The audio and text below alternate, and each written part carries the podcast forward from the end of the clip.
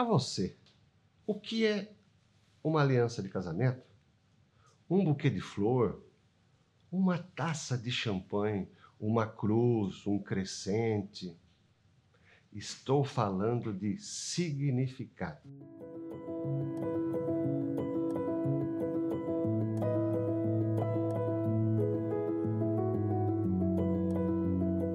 Edmundo Husserl, filósofo alemão e fundador da fenomenologia por intermédio da observação, tentou explicar os mitos, os símbolos e os rituais religiosos os seus estudos denominados Fenomenologia da Religião, ele conseguiu, a meu ver, captar mais do que qualquer outro filósofo o lado único das experiências religiosas.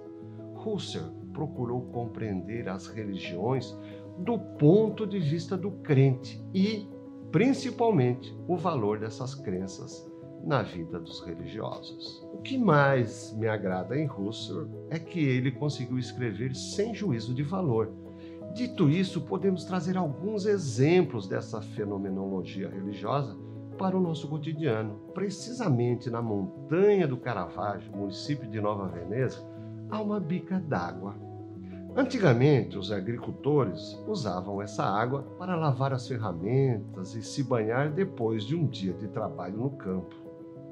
Anos atrás, uma estrada serpenteou aquele morro. E durante esse processo descobriram lá a tal bica d'água, que é muito utilizada hoje em dia por religiosos que vão até o santuário de Nossa Senhora do Caravaggio. Água corrente passou a ser parada obrigatória em um convite para saciar a sede. O atento proprietário do terreno levantou uma gruta de pedra no local e nela colocou uma imagem da santa. Como num toque de mágica, a água passou a ser benta, a curar, a fazer milagres. O que a deixou milagrosa de uma hora para outra, senão o significado dado pelos religiosos? Podemos dizer então que ela passou a ter significado porque aqueles crentes deram significado a ela, não é mesmo? A flor. A flor pode ser uma confissão de amor, se ofertada a um enamorado, ou pode ter um significado de saudade, por exemplo, se colocada sobre uma sepultura.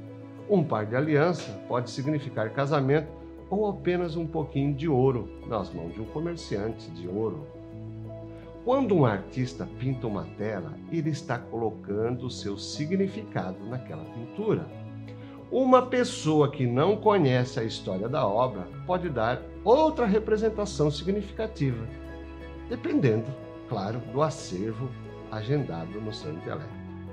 Quando alguém estiver falando de algo, de mitos, símbolos, para ele isso pode ser sagrado e não cabe a nós julgarmos se é verdade ou mentira, se é bom ou ruim. Assim, pode ser entendido por ora que se é santo para as pessoas, não nos cabe profaná-lo.